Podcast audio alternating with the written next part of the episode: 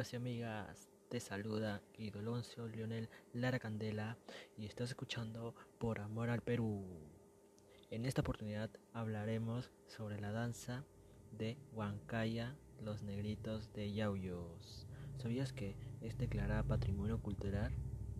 Quédate y entérate más, porque estás escuchando Por Amor al Perú.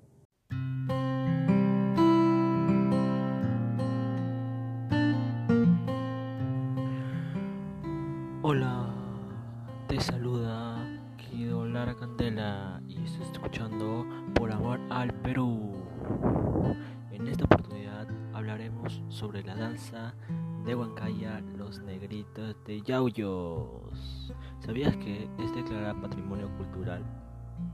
Quédate y entérate más, porque estás escuchando Por Amor al Perú.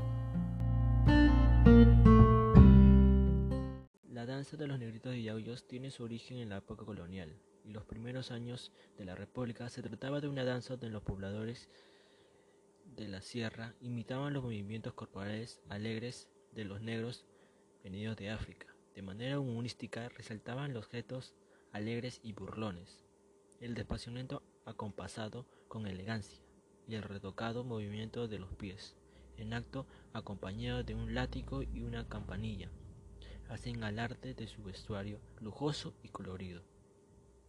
La danza de los negritos contribuye otra de las joyas turísticas de Yauyos. Si también es cierto, en los últimos años se estuvo perdiendo. Hoy ha cobrado vigencia gracias a la labor de la difusión emprendida por las distintas agrupaciones que existen en Limas de los diferentes pueblos de Yauyos. Para contemplar este extraordinario espectáculo de los negritos de Yauyos, nada mejor que el concurso anual de los negritos que organizaba el programa radial La Voz del Pueblo de Yauyos, de Radio Inca.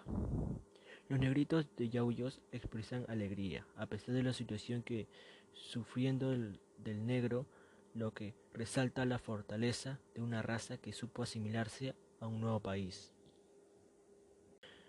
Los negros que obedecían las órdenes de los caporales y ejecutaban las danzas enseñadas.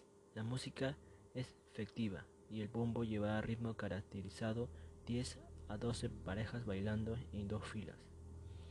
Los negros visten de un cordón adornado de lentejuelas y cintas de sombrero de plumas, una máscara negra y unas manos llevadas con un chicollito o un chicote. Representaba a la cadena de esclavitud. Los chicotillos finalizaban una campanilla que hacen sonar a la vez que ejecutaban la danza. La población de los pueblos y ciudades forman cofradías, que danzas en las calles rivalizan entre ellos. Estas cofradías sobresalen los negritos que venían en número, pero de forma generalmente dos filas paralelas, cada fila encabezada por dos negros llamados corporales. También están personajes del turco la dama y el abanderado, que representa a un blanco que blande de una bandera de libertad, y el viejo hidalgo, también llamada corrochano. Las cofradías de negritos son atendidos por un mayordomo, para que, acorde del niño Jesús, estos mayordomos compiten entre ellos en atención de sus danzantes e invitados de la fiesta. Estos este mayordomo tiene una existencia histórica, pues en el pasado estos mayordomos contrataban a los negros que adorasen al niño Jesús en sus fiestas y al faltar negros confesionaban máscaras negras para que bailen los indios o incluso los blancos.